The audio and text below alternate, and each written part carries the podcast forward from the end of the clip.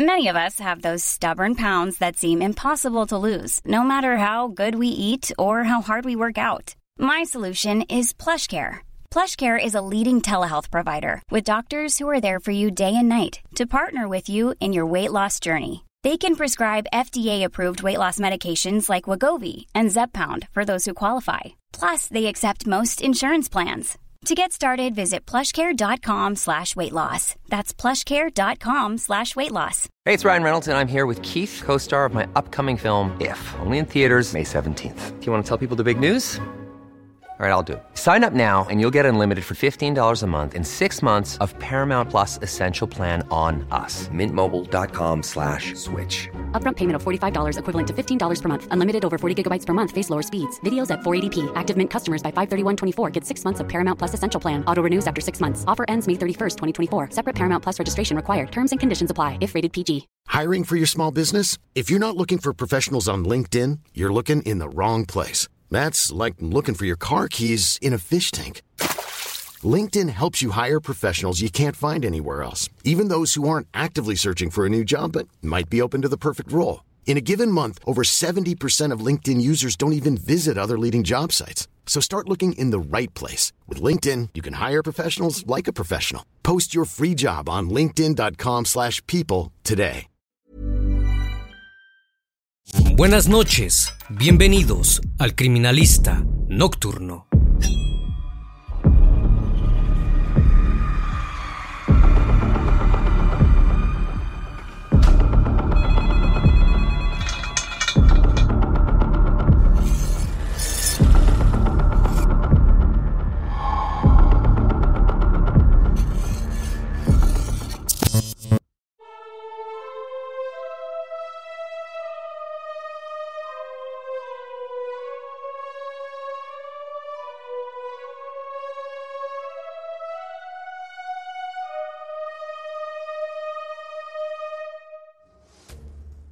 El 15 de julio de 2014 fue un día que marcó la historia de México, ni más ni menos. Se llevó a cabo un enorme operativo policial en el hogar infantil La Gran Familia, dirigido por Rosa del Carmen Verduzco Verduzco, mejor conocida como Mamá Rosa o la jefa. Tras recibir más de 50 denuncias, las autoridades se atrevieron a cuestionar el accionar del hasta el momento respetado albergue que llevaba más de 60 años acogiendo a niños en situaciones vulnerables. Cuando llegaron al lugar, se llevaron una sorpresa para nada feliz. Durante el allanamiento, descubrieron que alrededor de 500 niños y adultos vivían en un estado deplorable de insalubridad que iba desde pésimas condiciones higiénicas hasta desnutrición. La noticia impactó no solo a la población de Zamora, la localidad del estado de Michoacán, donde funcionaba el establecimiento, y donde los vecinos veían a diario el trabajo que se hacía en aquel sitio, sino que también escaló a nivel nacional e internacional. Y es que la figura de Rosa Verduzco era reconocida en una gran parte del mundo por su labor y entrega hacia el cuidado de los niños desde temprana edad.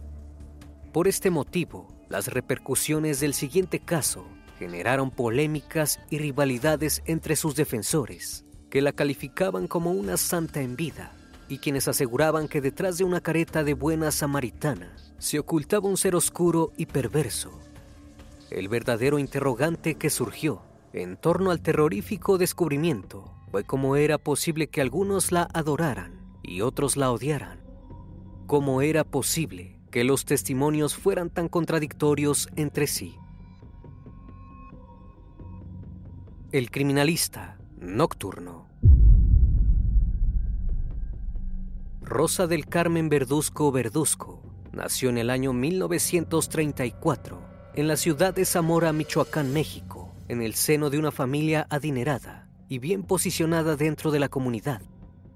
Ella y sus cuatro hermanos recibieron una buena educación debido a su estatus. El dinero no era una preocupación para los Verduzco, pero algo de esta realidad privilegiada hacía ruido en la mente de Rosa mientras ella y su familia tenían la posibilidad de adquirir lo que quisieran o podían disfrutar de la comodidad de una buena vida gracias a la habilidad de su padre para llevar adelante negocios comerciales. Otros niños se enfrentaban a realidades más duras. Esto le parecía inaceptable, y en el momento que fue consciente de aquello, nació dentro de ella una necesidad imperiosa por hacer un cambio sobre el asunto que la aquejaba. Con tan solo unos pocos años de edad, entendió que estaba en ella hacer la diferencia. Pero esta tarea no sería fácil de lograr, pues provenía de una familia estricta y bien claro lo tenía. Se comentaba entre los habitantes de Zamora que en su preadolescencia Rosa se había enamorado de un peón y sus padres hicieron lo imposible por detener el avance de esa relación. En aquel entonces, Rosa no tuvo otra alternativa que aceptar la orden de sus progenitores de distanciarse de aquel hombre. Indignada con lo que le tocaba vivir, juró que ella nunca se casaría, pero sí tendría hijos. Fue así que un día, mientras caminaba por las calles de su ciudad, se encontró con un niño apenas menor que ella, que tenía 13 años en aquel entonces, viviendo bajo la intemperie. Rosa sintió que no podía hacer la vista a un lado Debía remendar esa terrible situación por la que el niño estaba pasando y rescatarlo del desamparo. Entonces lo llevó a vivir a su casa junto a su familia para que por fin pudiera descansar bajo un techo y tener un plato de comida en la mesa. Sus padres se negaron, ya que consideraban que era muy pequeña para enfrentarse a semejante responsabilidad. Sin embargo, fue tanta su insistencia que al final terminaron aceptando recibirlo. Al cabo de un tiempo, esta actividad se había convertido en un hábito para Rosa, o mejor dicho, en su pasión, y tras algunos meses, la cantidad de niños viviendo bajo su cuidado se había multiplicado. En medio de esta turbulencia que se vivía en la casa de los Verduzco, su padre falleció. Aunque este terrible suceso afectó a Rosa considerablemente, lo vio como una oportunidad para darle rienda suelta a su sueño. Fue entonces que convenció a su madre de que le comprara una casa en la que pudiera albergar y ayudar a más niños. Por un lado, Rosa era igual de menor que sus rescatados y también necesitaba del cuidado de un adulto, pero por el otro, ya no tendrían que estar ocupando su espacio. Así fue como Rosa se instaló en su primer hogar. Sin embargo, experimentó por su propia cuenta lo que era vivir sin dinero o comida, lejos de ser un impedimento Salió a caminar por las calles de la ciudad junto a los demás niños para ganarse el alimento del día a día. Su sueño se cumplía cuando más y más niños llegaban al hogar al resguardo de sus alas. El albergue comenzó a recibir donaciones de los habitantes y de personalidades importantes que se conmovieron por el altruismo de Rosa, permitiéndole juntar el dinero necesario para comprar un terreno más grande y construir un albergue con mucho más capacidad, el mismo albergue que años más tarde fue conocido como la Gran Familia. El trabajo de Rosa Verduzco fue rápidamente reconocido por la población, que se inspiró por la entrega y devoción por el cuidado de los menores, y por consecuencia, las donaciones no tardaron en aparecer. Alimentos, útiles escolares, productos de limpieza y dinero, entre otras cosas hicieron posible la manutención del lugar que Rosa y sus niños construyeron con sus propias manos. En 1947, la gran familia abrió sus puertas, pero fue en 1973 que el establecimiento se convirtió en una asociación civil que no solo recibía niños de la calle, sino también a aquellos que sus padres no podían mantener por diversas dificultades o se encontraban afectados por el consumo de sustancias. Mantenerlos bajo un techo era uno de los objetivos, pero la prioridad del albergue era aportarles la educación necesaria que les permitiera, el día de mañana, ser personas profesionales e independientes. Por esa razón, contaban con un programa educativo de primaria, secundaria, preparatoria e incluso carreras de extensión universitaria reconocidas y validadas por el gobierno. Además de la formación convencional, los menores asistían a clases de educación física, talleres de herrería, costura y de muchas categorías más, pero una de las más destacadas y que más enorgullecían a Rosa era el aprendizaje musical. Todos los niños que residían en el establecimiento debían aprender a tocar algún instrumento o cantar. Gracias a esto, se formó una numerosa orquesta que no dejaba celebración sin presentar su número musical. La gran familia ganó una gran popularidad, llegando a los oídos de muchos políticos, quienes decidieron apoyar e involucrarse en el proyecto. Gobernantes como Vicente Fox, Felipe Calderón, por nombrar a algunos, se convirtieron en grandes admiradores y compinches de Rosa Verduzco. La labor allí ejercida era tan reconocida que incluso durante una visita que la reina Isabel II de Inglaterra hizo al país mexicano, pidió conocer a Rosa Verduzco, además de hacer la donación de un bus para el transporte de los niños y dinero para construir un gimnasio. Rosa aceptó el encuentro, pero agregó una condición al pedido de la reina estaba dispuesta a recibirla si los niños podían estar presentes en el lugar y compartir una comida con ella y el príncipe consorte, además de ofrecerles un número musical. Rosa Verduzco hizo que sucediera. Era sabido que con su innegable determinación lograba conseguir todo lo que quería y ya lo había probado durante décadas. Fue gracias a ese carácter que la definía que a lo largo de los años Cientos de niños fueron acogidos en aquel hogar. Todos eran recibidos. Pero como suele suceder en estos casos, no todos estaban muy felices con su forma de ser. Rosa Verduzco se enfrentó a las controversias desde los inicios de su proyecto. Uno de los primeros motivos por el que fue criticada se trató de la ubicación del albergue, ya que estaba localizado en una zona pudiente de la ciudad sus vecinos no estaban dispuestos a compartir el espacio con un establecimiento que a simple vista se veía deplorable, y es que el mismo había sido construido por manos inexpertas, y de vez en cuando algunas paredes se desmoronaban y debían volver a levantarlas.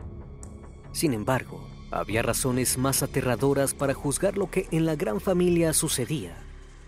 Entre tanta bondad y generosidad, parecía ocultarse un secreto un secreto que solo quienes se encontraban detrás de esas puertas parecían saber, o al menos alguien que nadie se atrevía a contar por temor a las represalias de Rosa Verduzco. Pues entre los vecinos de Zamora era muy común verla por las calles con un grupo de niños que la acompañaban. Algunos eran enviados a pedir limosnas o vender periódicos para recolectar dinero, mientras que otros, los más privilegiados, o al menos elegidos por ella, la acompañaban a tomar un chocolate que ella invitaba, pero era en estas ocasiones donde el carácter autoritario de Rosa quedaba a la vista de los ajenos al albergue. En celebraciones populares, como el festejo de Día de Reyes, cuando el pueblo se reunía en las calles de la ciudad, Mamá Rosa enviaba a los niños a pedir juguetes y los autorizaba a morder a las personas que se negaran a darles algo. Por otro lado, los comerciantes o cualquiera que se cruzara en su camino estaban en la obligación de hacerles algún tipo de donación que Rosa Verduzco demandara. Cada vez que se hacía presente, la mujer tenía vía libre para hacer y deshacer a su antojo. Era notable que contaba con un poder que excedía sus buenas voluntades de administrar un hogar de acogida para niños. Rosa Verduzco se desplazaba por Zamora y por todo México como si fuera la dueña. Pronto, los habitantes de la ciudad se dieron cuenta de quién era realmente esta personalidad popular, que a su vez era muy admirada, a tal punto que los padres amenazaban a los niños que se estaban portando mal con enviarlos al hogar de Mamá Rosa, como si ese fuese el peor castigo que pudieran recibir. Toda Zamora estaba enterada y enfrentada entre quienes la adoraban y entre quienes la aborrecían pero quienes no parecían enterarse de lo que sucedía eran las autoridades, pues nadie se atrevía siquiera a visitar el lugar de vez en cuando para asegurarse de que estuviera funcionando según las ordenanzas gubernamentales. Durante 60 años, Rosa Verduzco se manejó bajo una impunidad perpetua por la complicidad de un sistema corrupto que delegó en una persona el trabajo que otros no fueron capaces de realizar pero la verdad oculta bajo el lema de la bondad y la generosidad fue desenmascarada en julio de 2014. Ryan Reynolds here from Mint Mobile. With the price of just about everything going up during inflation, we thought we'd bring our prices down. So to help us, we brought in a reverse auctioneer, which is apparently a thing. Mint Mobile unlimited premium wireless. Ready to get 30, 30, bit to get 30, bit to get 20, 20, 20, bit to get 20, 20, bit to get 15, 15, 15, 15 just 15 bucks a month. So, Give it a try at mintmobile.com slash switch. $45 upfront for three months plus taxes and fees. Promo rate for new customers for limited time. Unlimited more than 40 gigabytes per month. Slows. Full terms at mintmobile.com. How would you like to look five years younger? In a clinical study, people that had volume added with Juvederm Voluma XC in the cheeks perceived themselves as looking five years younger at six months after treatment. Look younger, feel like you. Add volume for lift and contour in the cheeks with Juvederm Voluma XC. Reverse signs of aging by adding volume to smooth laugh lines with Juvederm Volure XC. For important safety information and to find a licensed specialist, visit juvederm.com. That's J U V E D E R M.com. Not for people with severe allergic reactions, allergies to lidocaine, or the proteins used in Juvederm. Common side effects include injection site redness, swelling, pain, tenderness, firmness, lumps, bumps, bruising, discoloration, or itching. There's a risk of unintentional injection into a blood vessel, which can cause vision abnormalities, blindness, stroke, temporary scabs, or scarring. Talk to a licensed specialist to find out if it's right for you. Tras haber recibido más de 50 denuncias de personas externas al albergue y de sobrevivientes de aquel infierno, la Procuraduría General de la República se hizo presente en el establecimiento de la Gran Familia para dar inicio al intenso allanamiento que se llevó a cabo. Familias de personas que habían pasado por el lugar y aquellos que fueron protagonistas de los maltratos que allí se vivían dieron aviso a las autoridades sobre condiciones extremas de insalubridad, abusos con acceso carnal, castigos físicos y privación de la libertad. Durante la requisa de la Gran Familia, la PGR corroboró una enorme cantidad de alimentos en mal estado que se les eran proporcionados a los niños y que por consecuencia los había derivado en grandes casos de desnutrición. Entre los testimonios, un sobreviviente del infierno relató que en ocasiones se vio obligado a comer moscas con tal de ingresar algo dentro a su estómago. Por demás de espantosas, otras confesiones reportadas han asegurado que allí ocurrían una infinidad de crímenes que atentaban contra la integridad de los niños, innumerables casos de abusos perpetrados por los mismos docentes o cuidadores del albergue. Otras afirmaron que dentro del establecimiento había muchas embarazadas que luego de haber sido obligadas a parir les quitaban a sus hijos y eran registrados bajo el apellido de Verduzco, por lo cual sus madres ya no tenían derechos sobre sus bebés. Miles de niños fueron adoptados por Rosa Verduzco, a pesar de que esto era ilegal, pero peor aún, nadie le impidió llevar adelante el delito, por el contrario, se le fue permitido. Lo que hacía Rosa luego con esos niños es aún más aberrante. Tener la custodia legal de las personas adoptadas le permitía mantenerlos alejados de sus familias hasta que cumplieran la mayoría de edad. Cada vez que los seres cercanos a las jóvenes intentaban visitarlos, se les expulsaba de la institución de manera violenta. Pero luego, cuando se suponía que al fin podían salir al mundo como personas restituidas, Mamá Rosa les pedía a cambio una suma exorbitante de dinero, ya que ella tenía la potestad sobre ellos. Es decir, había encontrado bajo esa excusa la manera de traficar personas. Era imposible para esas familias juntar esa cantidad de dinero que se les exigía. Entonces, algunos nunca lograban salir de allí. Además, si intentaban escapar, las represalias derivaban en salvajes golpizas y encierros en celdas. Al punto de que una de las víctimas reportó que tras un intento fallido por escapar, le cortaron las orejas como castigo. El que alguna vez había sido un hogar de acogida se había convertido finalmente en una prisión. Una gran lista de testimonios dejó en evidencia las torturas y los crímenes cometidos dentro de la gran familia. Afortunadamente, la PGR pudo ver con sus propios ojos el deplorable estado de las instalaciones, niños durmiendo en literas rotas, entre basura, ratas y chinches, baños completamente sucios y una infraestructura pésima El olor nauseabundo que emanaba del lugar podía sentirse desde la calle. Excremento, orina, comida en descomposición anunciaban la realidad que allí se vivía. Era evidente el descuido, era evidente que el dinero de las donaciones no era utilizado para las mejoras del lugar. Estas conclusiones pusieron en duda la benevolencia que durante décadas había posicionado a Rosa Verduzco como una leyenda, como una santidad dentro de Zamora y el mundo.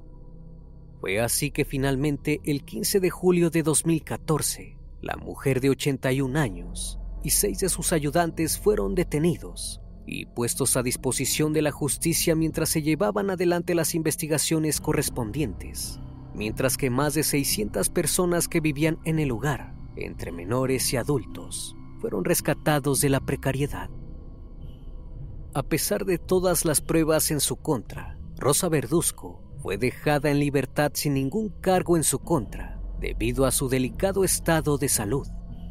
La carga de enfermedades previas como diabetes y problemas cardíacos, le condujeron a un deterioro físico y cerebral, debiendo permanecer internada en el hospital.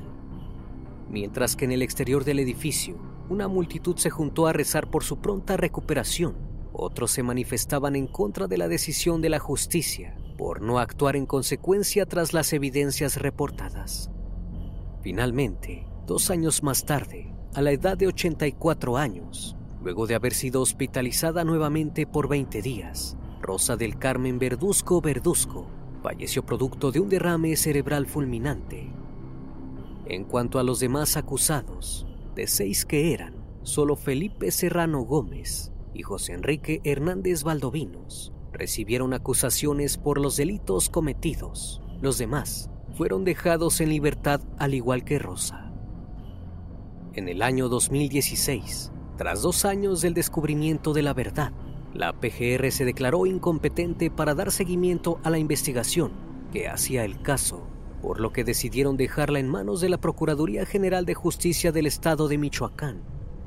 Para sorpresa de todos, el caso quedó inconcluso, sin ningún tipo de resolución y mucho menos sin detenidos pagando la condena que les correspondía por los crímenes cometidos, privación de la libertad el abuso que sufrían los pequeños y además cómo traficaban con ellos, entre otras cosas aberrantes.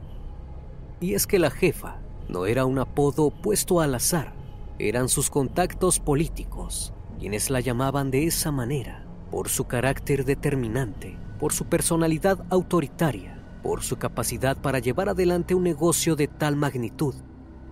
Lo que nunca quedó claro fue como una persona que tenía tanta vocación de servicio desde temprana edad pasó a convertirse en un personaje tan siniestro que olvidó el verdadero motivo por el que estaba allí. Algunas teorías aseguran que estuvo involucrada con los cárteles mexicanos y que la gran familia era el lugar ideal para lavar dinero. Otros creen que su vínculo con políticos la habría beneficiado personalmente y que a cambio de esos favores obligaba a las personas a votar a sus aliados. Planning for your next trip? Elevate your travel style with Quince. Quince has all the jet setting essentials you'll want for your next getaway, like European linen, premium luggage options, buttery soft Italian leather bags, and so much more. And is all priced at 50 to 80% less than similar brands. Plus, Quince only works with factories that use safe and ethical manufacturing practices. Pack your bags with high-quality essentials you'll be wearing for vacations to come with Quince. Go to quince.com slash pack for free shipping and 365-day returns. Finalmente, hay quienes aseguraron que era una mujer ambiciosa, extremadamente estricta, que disfrutaba del sufrimiento ajeno y de tener el control. La realidad es que al día de hoy, la población está dividida entre quienes eligen creer en sus buenas intenciones y consideran que fue una santa en vida, y entre quienes aseguran que fue una de las personas más malvadas de la historia mexicana. Esta contrariedad ha despertado discusiones, incluso entre reconocidas personalidades de la cultura y la política. Lo que no se puede olvidar es que una vez más el sistema judicial ha sido incapaz de dar una respuesta certera a una población que durante años esperó que la verdad fuera revelada y que cuando por fin esto sucedió, nada pasó. Una vez más, estimado público, agradezco su compañía. Gracias por brindar un espacio de su tiempo para conocer un caso más de este canal. Si aún no estás suscrito, te hago la cordial invitación a que lo hagas y formes parte de esta gran comunidad. Esto es El Criminalista Nocturno. Hasta la próxima emisión. Buenas noches.